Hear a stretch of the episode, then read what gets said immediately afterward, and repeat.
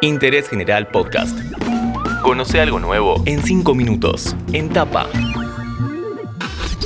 Hola, ¿cómo están? Bienvenidos todos y todas a este podcast de interés general en el que nos hacemos una pregunta muy directa, si la cuarentena tiene género.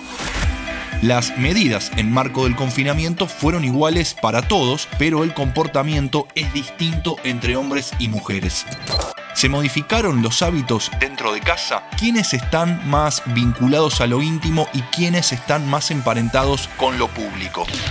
Para charlar un poco de todo esto, llamamos a una especialista, se llama Luciana Re y forma parte de la red de psicólogos feministas.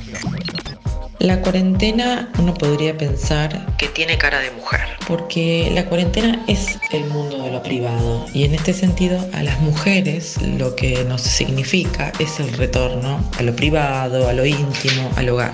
Para nosotros las mujeres tiene un olor familiar esto, ya lo conocemos, históricamente ha sido el lugar en el que las mujeres han estado confinadas. Entonces configura un retroceso, de mínima configura un retroceso, de máxima una situación de peligro real.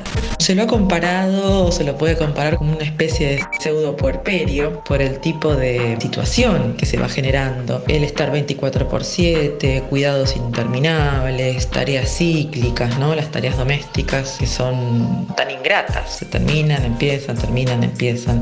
Observamos que, por ejemplo, en los sectores medios los varones participan más, esto es algo que ya viene pasando, ¿no? Participan más de estas tareas, pero en general mayoritariamente siguen recayendo sobre las mujeres y lo que uno observa es sobrecarga, sobreocupación, fatiga, todo lo que ya conocemos.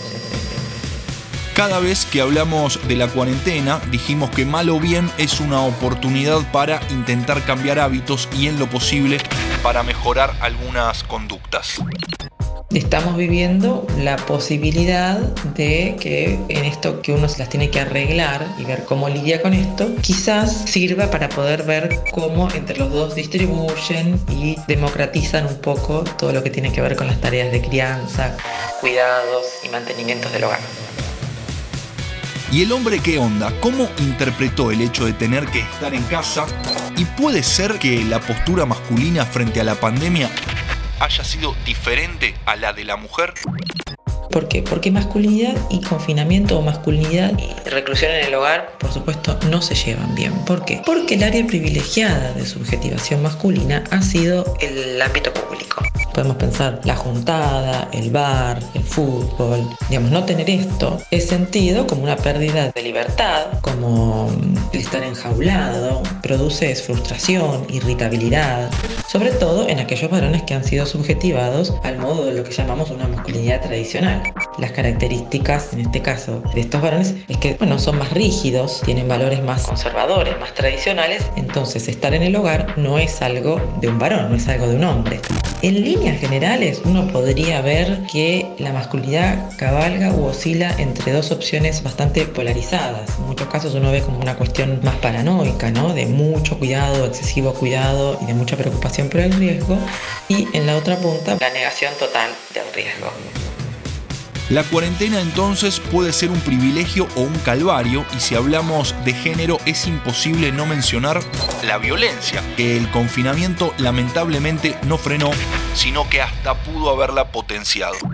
El ambiente de lo íntimo, el ambiente de lo privado puede ser muchas cosas. Lo que claramente los psicólogos vemos es que nunca es un aliado para las situaciones de violencia, de maltrato hacia mujeres, disidencias, niños, niñas. Más bien, el confinamiento termina configurándose como un caldo de cultivo para estas situaciones y una olla a presión.